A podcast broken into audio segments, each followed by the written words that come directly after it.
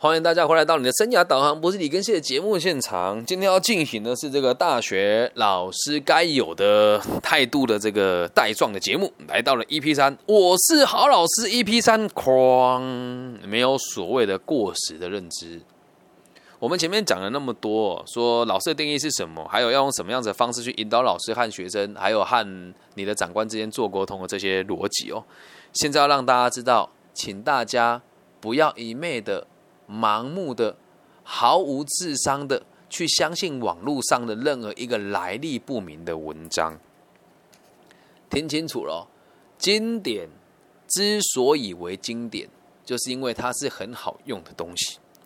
而在后末世的现在哦，我们看到这些在网络上很常出现的什么高效学习法啦，什么创新呐，啊，什么创业精神呐，什么斜杠呐。什么内在小孩啦，我真正是通灵的了。内在小孩，对吧？还有这个叫什么情绪勒索啦，什么过度努力啦，哇，真的就是气气气气气！你不要以为去跟年轻人研究研研讨这些名词对你的未来有什么帮助啦。还有什么高敏感人格、靡靡之音，我相信有很多老师也很认真啊，但我必须得告诉你一件事哦。心理学这个东西啊，心理学这个东西啊，你自己当老师哦，你一定要基础的认知啊。我希希望大家，如果真的你是心理学背景的老师哦，你听到你也跟我讨论。假设我说我是错的的话，也没有关系，我会修正我的论点。在传统里面的所谓的心理学的几大巨头，我们讲弗洛伊德、荣格跟阿德勒，多数都是家里很有钱的富家公子哥，同时他们。是有一份能够糊口的工作的，又或者是家人可以供养他们，所以他们在讲这些理论的时候，你只要看到他原著的内容，基本上提到的个案都是有钱人家的个案。挂号除了犯罪者以外，所以当时的这个这个研究的背景是在这个地方被建立出来的。那你你说这些东西值不值得赌？绝对是值得的，因为在当时这东西才刚发展出来而已。你就看过什么？现在没有后末世的人被推广推广为什么新一代经什么心理学之父，或者他的东西没有受到这么大的传送跟影响，他也都有原因的哦，对吧？那特别在台湾就更更更真的都讲到我就很，这也不是气哦，就是台湾在讲阿德勒心理学的人哦，有如过江之鲫啊，真的，我看他们真的就是妈的，这玩笑哎，你你这个连阿德勒是在做什么你都不知道。你连他跟弗洛伊德关系什么你都不知道，还有他的论点跟逻辑，并不是几本那些再照顾的畅销书就能够说出来的内容。哎，很多人以为你看了这这个《被讨厌的勇气》就懂个体心理学哦，不要开玩笑啊！里面很多观念也不一定是正确的哦，它只是个入门的过程而已，理解吧？所以，请大家知道，没有所谓过时的认知。我们现在讲的这东西哦，跟某种程度上，之前我讲过一节，把小我融入大我也都一样。现代的人哦，越来越有这种仇恨感跟对立心。原因其实很简单啦，要负责任容易，还是产生对立，把责任推给别人容易呢？要负责任容易，还是产生对立，把责任推给别人容易呢？前两天我看到某一个大学的老师啊，不要讲哪间学校，对人家不好意思，我跟他算是朋友的关系啦。他在那个分享他的内容的时候，他写说很可怜呐。大学教授悲歌，有多少人为了评鉴熬夜做假资料？你说讲出这一句话的人，到底是这个体制要负责，还是你自己要负责呢？你会说啊，这个年代就是这个样子。我跟你讲，每个年代都一样。讲出这句话，就是你对你这份工作真的是讲渎职了啦。其他人怎么要求，跟你怎么要求你自己是没有冲突的。所以很多说啊，年代不同了啦，你不能去强迫孩子为自己负责任啊。年代不同了啦，年代不同，但人心是不会变的，人心是不会变的啊。所以请大家哈，求求你，拜托拜托，不要去读那一些似是而非的什么心理学。有的人就看那个说说哦，我有在读心理学的书，我紧接着，我真的是很很生气啊，很不能接受，懂吗？因为这个说法就代表说你根本就没有去学习这些东西，然后就直接跟大家讲我有这个底子了。而你身为一个老师，如果用这种方式来教育孩子的话，会造成多大的伤害，懂吗？那我就直接点几个名词让大家听一听哦。啊，第一个叫高敏感人格，你也是高敏感人格吗？任何一个正在受委屈的人呐，或者想要推卸责任，都会讲啊，对对对，我对我需要透过这个让人家来同理我。所以这个词你要先知道，它没有任何的研究背景，就一本书写了它就有了。然后再来是，你也觉得你自己过度努力吗？我问你啦，啊，你不努力要干嘛？你不努力要干嘛？对吧？我有很努力吗？我觉得我还好啊，但人人家看我觉得我很努力啊，但我不觉得我会过度努力啊。那为什么会有人讲自己过度努力？很多人说啊，就是为了要这个，我不能让别人影响我，因为别人叫我努力，我就不想努力，然后我就不需要努力啊。那就是你自己不想努力啊，别人怎么样跟你有关系吗？别人叫你努力，你就会变努力吗？别人叫你不努力，你就会灵魂出窍吗？不会嘛。就这个词听听就好。再第三个斜杠青年哦，啊，这个词真的害死人，这个词真是害死人哦。斜杠青年从头到尾讲的原则就只有一个。你必须得要有专业的能力，稳定了之后，再去发展下一个能力。而这个东西是管理学里面的二次曲线的概念哦。来，这有没有管理学老师？学校管理学老师，如果这个没有听过，真的要面壁一下了，真的要面壁一下了。二次曲线哦，什么叫二次曲线？我讲的可能有点不对了，但我用我理解的方式跟大家分享。所有的事业体都会经历摸索、成长，然后这个巅峰、衰退、结束。所有的事业都是这个样子的，人生也是这个样子的。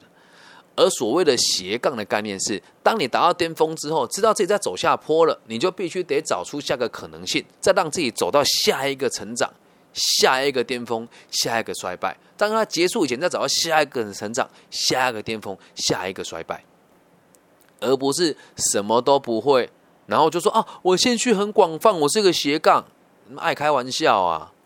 之前我在高雄听到某个某个心理师的演讲，名字不要讲出来了，我觉得这样对人家不好意思。他说：“我是一名心理师，也是一名做，也是一名讲师，然后也是一个，也是孩子的爸爸，然后别人的老公。”我就问你意义在哪里啦？我就问你意义在哪里啦？所以，请大家把《斜杠青年》这本书看一看。这本书的内容很好，它从经济学、心理学、货币银行学来讨论。什么叫做应该在这个多变的环境当中取得安稳的生活模式，而不是像你们所说的这个样子哦。所以，并不是说新的认知不好，而是很多人在看到新的认知以前，你并没有去了解他所谓的来龙去脉，就跟着学生一起瞎诌瞎说。还有很多老师，这是更更更糟糕了，鼓吹学生做自媒体，没错啦，你讲的都对啦，我跟上潮流了。那你们知道自媒体的真相吗？你们自己听我这个节目哦，我觉得算是质感高的啦。就算质感不高，产量也是最高的啦，好吗？那为什么我的排名这么后面？对吧？我可以公开我的后台数据给大家看哦。在这三个礼拜，每天三十天内的成长率都是四十趴到七十趴左右，所以代表我前面的每个排名的人也都得流量比我跟我成长速度一样快，他才会超越我嘛。那你就觉得有可能发生吗？谁的产量比我高？谁的质量比我高？还有前面这一群人，哦，除了台湾的这个有名的这个名嘴这些，还有艺人之外，谁在线下演讲的次数能比我多？然后你一股脑的鼓吹孩子去做这些新潮的事情，你会害死他。哎，他什么都不懂，就跳下去做了。那你会说啊，照你这逻辑讲，孩子不用尝试错误吗？不好意思哦。我先跟大家讲，我身边现在我的学生有在做自媒体的，最少就五组人马了。我都会很具细密的告诉他，广告是谁下的。你如果一个月没有下超过几几万块的台币的广告，你就不如不要下。还有，现在在网络上热搜名词真正的原因跟动机是什么？你要怎么迎合这个潮流去学到这些东西，而不是在不知不觉状况之下带孩子来做这件事情啊？懂吗？所以你看，我以身作则啊，新的学问我得了解它，我得认真做。Pockets。在台湾算是很新的东西，我认真做啊，做到在心理类型的前十名啊。我有没有资格去讨论这件事情？有啊。所以，请大家老师要知道，如果你要学的是潮流的东西、新潮的东西，请你花一点心思去经营它。不知道大家还记不记得前阵子有一个不知道哪一间大学的经济学老师，他的这个直播间突然就爆满了。然后大家就说啊，他转转职当网红，我就问你，这个老师现在去哪里了？你有印象吗？他讲课你有听吗？没有啊，那我怎么会突然被转发出来？都是有原因的嘛。但有机会再跟大家讨论这个所谓的媒体的真相。如果你有兴趣的话，可以去听我其之前有一集叫《网络迷航》，去听一听哦。所以要记得一件事：传统的教育一定都不是差劲的。很多人说什么啊，这个儒犬思想啊，说什么封建思想啊，是这样说也没错啦。但是还不就是因为有这一群人负责任，才能帮你养大嘛？每个人都都只看到自己自私自利，这个地区人怎么办法互相辅助？所以要跟大家讲一讲几个永远都没有过时的认知。那也欢迎各位老师，如果你今天认为我刚刚讲的前面那几个名词有错误的，或者它是有学理根据的，也欢迎大家跟我联系。又或者是你是这些名词的信奉者，是学生、是一般民众都 OK。我们来聊一聊这些名词错误的地方在哪里，好吗？我一直以来都想要做一个。就是想要每个月找一本很烂的畅销书来跟大家讲这本书烂在哪里啦。但是说真的啦，对我来讲没有好处啦，对吧？然后要得罪那么多人啊！如果刚好是我配合的某个厂商的儿子女儿呢，不好看嘛。但是如果你们想听留言，我会看网易，然后这个 Apple Podcasts、s o u n 跟这个 Google Podcasts，种种所有我看得到的平台。只要有超过两百个人联署，或者是在你的各个上面上面讲说，我想听李根熙讲烂书，这个 hashtag 只要超过两百，我就做，我就做，让大家看到什么叫书商的真面目。我说真的哦，超过两百个我就会做哦。如果你有在听，因为我的受众很特殊啦，全世界都有啦。啊，反正能够听懂的一定都是华人啊。一定都是懂中文的朋友，你就记得那个 hashtag 啊，写想听李根熙讲烂书，或者是根熙讲烂书，超过两百个，我就做这一集。但是前提是要有人想学，没有人想学，做这个是拿石头砸我自己的脚。但如果有人想学的话，到时候也要做再说啦。我有一个折中的做法，先有两百个人联署再说。好，我们继续往下看哦。接下来告告诉大家，什么叫做真正没有过时的认知？第一个，阿德勒博士提出来的。每个人都是平等的，也跟我们墨家的这个主义是一样的，兼爱非攻。每个人都是平等的。什么叫做兼爱非攻啊？我们来解释一下。前几集我有在那个自卑与超越当中有深入的讨论这个东西了哦，但今天就先不讨论，我们就讨论什么叫做每个人都是平等的。其实，在儒家思考的思想里面，每个人都是平等的。对吧？那我们先用墨家的说法会比较生动一点呢。人人都是平等的。墨家的这个说法就两个：兼爱非攻。什么叫兼爱？大家都是爱，大家都是兄弟。只要入了这个门，好，都是汉子，都是兄弟，这叫兼爱。那什么叫非攻？我们不要打架。啊，要怎么样才能做到不打架？啊，这有趣喽。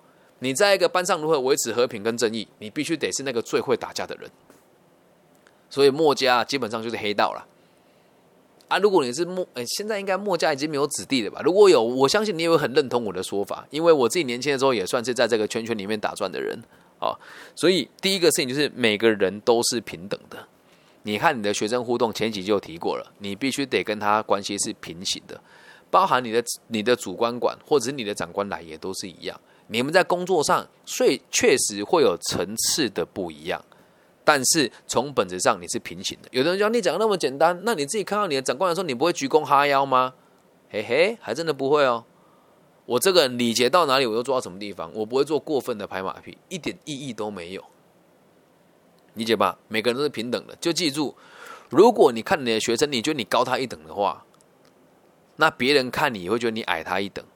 在真的能力比你好的人面前，所以每个人要先知道一件事情：每个人都是平等的。如果都是平等的，就要记得，你绝对不能轻易的评价任何一个人。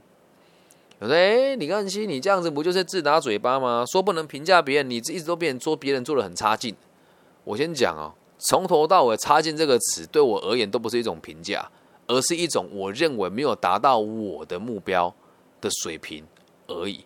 我也没有觉得我自己比他们高级，但是。针对教育这件事情，我绝对比这些人还要用心。所以要记得哦，这个东西并不是对自己没有要求，并不是去迎合每一个人，而是你要知道每个人都是平等的，所以你不能去影响任何一个人的选择。一定有人会疑惑说：“老师，他当老师不能影响人家选择，那还要教什么？你把选项给他，要怎么选择是他的事情啊。你把选项给他，要怎么选择是他的事情啊。理解吗？每个人都是平等。然后你身为老师，也绝对千万千万千万不要有那个有钱的学生回来你接待他，穷学生回来你不鸟他。这种老师很多啦，冷暖自知啦。我还记得我当时在卖冰淇淋的时候，回母校找老师，有多少老师不鸟我啦？现在嘞，讲一句难听一点的，发个公文去协会理事长来，你能不鸟我吗？你能不鸟我吗？所以，我我必须得说，这个不是说我们去欺压人家还是怎么样啊。如果你是老师，你就要知道每个人都是平等，你教出来的每个孩子都是最好的。如果你没有这么认为，代表你愧对于这份工作。那说老师不是自相矛盾吗？你说那是他自己的选择，他做的不好的话，跟我有什么关系？四个字：问心无愧。你该做的都做了，剩下的就让他自己做选择。所以你也不要去跟我讲说啊，我真的是恨铁不成钢，去恨这个孩子怎么样？不需要，那是他自己的决定。记得人是平，这第一个。在第二个，社会永远都有阶级的存在。不要跟我说什么人皆而平等了，人皆而平等是人的良善良的本性，但在这个社会的真实的架构当中，本来就有阶级啦，本来就有阶级啊。大家如果想要深入探讨社会阶级的话呢，可以去看那个我那那个常见手法生涯规划与理财常见盲点里面的 EP 四还是 EP 五里面讲的常见的手法，就可以知道社会的阶级是怎么一回事啊。那你既然让孩你要自己知道这个道理，要看看你自己被放在哪个阶级当中。我概简单概述一下哦，最低阶的人最辛苦也是最伟大的，叫没有技术的自聘劳工。啊，所以所谓你看到这些外送员啊，美团外卖啊，这个 Uber E 跟 Foodpanda 有做有钱，没做没钱，然后没有这个五保一金啊，在台湾叫没有劳健保。第二层呢，叫做没有技术的劳工，也就是任何人聘请你，任何人都可以取代你，然后你的薪水呢，就是符合各地区的最低的薪资啊，那这也没什么不好啊。你下班的时候还是有薪水领，因为是吃月薪的嘛，所以你下班之后还是有薪水的。重点是你的工作是有受到一定程度保障的。接下来第三个阶级叫有技术的劳工，你的工作不容易被取代，而且你有能力去把事情做得更好，但是你始终就是一名劳工，你没有决策的能力。再往上一层叫管理阶层，管理学五大部门：生产、销售、研发、人力资源跟财务啊。那再往上一阶呢，叫做高阶经理人或者是老板啊，代表人。再往上一阶呢，叫做股东、出资的人。那再往上一阶呢，就是所谓的政府啦。这样理解吧？社会本来就有阶级啊，很明显的摆在那个地方啊。你不能跟孩子说，孩子，社会是平等的啊，出社会就完蛋了啦。去跟董事长讲话，董事长，我们是平等的哦，哈，你怎么办？理解吧？你要让他知道，对人的心态上，大家都是平等，但在社会的这阶级当中，本来就应该我们也应该要遵守的规则。所以，就像我自己为例子，我觉得我和任何一个人都是平等的，但是在互动的过程的时候，我还是会给足人家礼节。这个叫什么？不卑不亢。叫基础的礼貌，这样能够理解吧？所以记得人是平等的，而且社会有阶级。那你该做的事情是什么？一个真正好的教育者，有人会讲说做到阶级的反转啊，但我就得告诉你一件事哦：一个萝卜一个坑，这个社会上该有的工作都得都得必须得要有人去蹲它。所以我们要做的事情不是反转阶级，没有必要，那个都是孩子自己选择。你要做的事情是什么？你知道吗？把想要去这个阶级的孩子提早定位好，告诉他你这么做也可以。你说那这样读大学还有意义吗？我就问你啦。其他地区我不知道，台湾现在哦，你考试再怎么烂哦，都有大学可以读啦。那真的每个人都可以当精英吗？不要开玩笑啦。我算精英吗？我觉得也不算了。我只用我自己喜欢的方式过生活而已啊，理解吗？所以我们要知道的事情是，社会的阶级是真实存在的。啊，那你会成为什么样子的人？其实早就都注定好了。这个注定好不是消极的说法，早就在三五年前都决定了。你现在不信哦？不管你现在几岁，大学老师也一样。三年前的你，是不是造就现在的你？早就都注定好了，对吧？像我自己也是啊，我觉得我注定会成为成功的教育者啊。有人说：“哎，这样这样好自负。”我不会啊，我都这么努力了，做到这么尽善尽美了。自己掏钱花时间用本名，完全没有隐私在进行教育，我都这么认真了，对吧？我敢说努力，我一定是第一啦。以现在的这个，我们不要讲大学老师，我觉得我不是啦，我只是一个生涯工作者，OK，我只是一个喜欢分享经验的人而已，就这样。我并不觉得我比别人高级，但我必须得了解社会的真实的样貌是什么，我才办法引导孩子来做这些逻辑跟思考。所以听到这边你会讲哦，很像很矛盾哦。我们是平等的，社会又有阶级，对啊，本来就是这样啊。你看那个人互动，如果你觉得跟他是平等的的话，他比你再有钱，他也对你产生不了任何的压迫感啊，理解吧？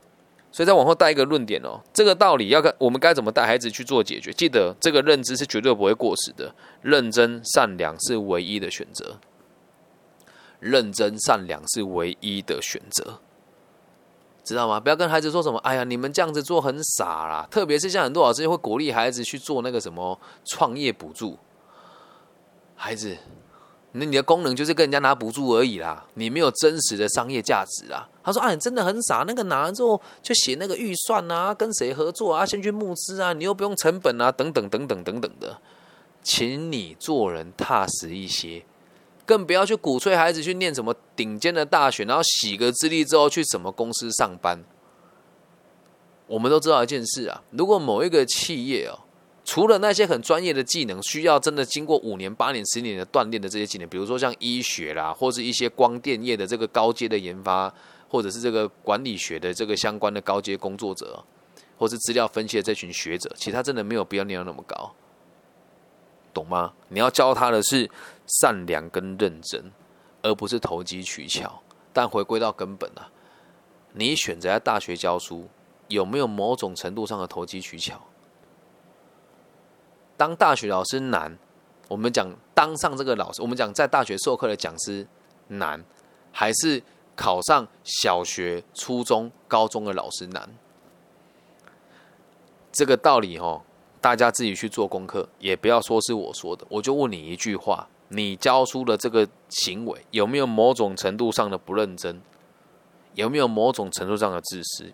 一定有人会讲说：“哎，老师，你照这样讲，没有人是及格的啊！我也没有说我自己及格啊。”但是我们要先知道一件事哦：如果你已经选择了这个决定，请你认真的以善良的出发点来做你的工作，理解吧？我们今天并没有讲什么学校的计划案的核销这些问题，我今天不提哦。这如果要提，真的是我觉得大家都会不能说每个人做的不好，而本来东东西就是有所谓的弹性。那你个人的品德有没有问题？我我觉得我相信都是没有问题的。但是你要记住一件事，永远都要教孩子认真跟善良，这是绝对不会过时的认知。也不要鼓吹孩子说什么啊，就像那个谁啊，当个网红赚钱呐，当网红赚钱这件事你相信啊？如果有啊，加提供扣缴凭单给你看啊。好，那有机会再跟大家讨论台湾的自媒体的状况，因为我自己跟台湾很多自媒体的朋友，我们私底下私底下是会互动，所以记得不要一昧的让你的孩子鼓吹他们去追求你认为这个很新潮的东西，反而越传统的东西，越 old school 的东西，是越能够让这些人在社会上安稳发展下来的技能，这样能够理解吗？所以当有学生说你古板的时候，我必须得讲，也确实是我们改得改变。你就像我的言论古不古板？我的言论算很古板的吧？教你父慈子孝，教你为自己负责，对吧？教你脚踏实地，不要去做什么网络行销。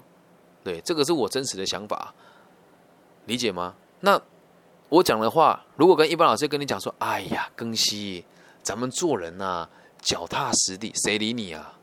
对吧？所以说法。得活络，得跟上时代，得让人家听得懂。但是认知绝对要根据所谓的传统的美德。咱们是华人文化，温良恭俭让，不就是完完全全的说出这个道理吗？善良、努力呀，懂吗？那今天这一集就要让大家知道，所没有所谓过时的认知啊，只有过时的沟通方式。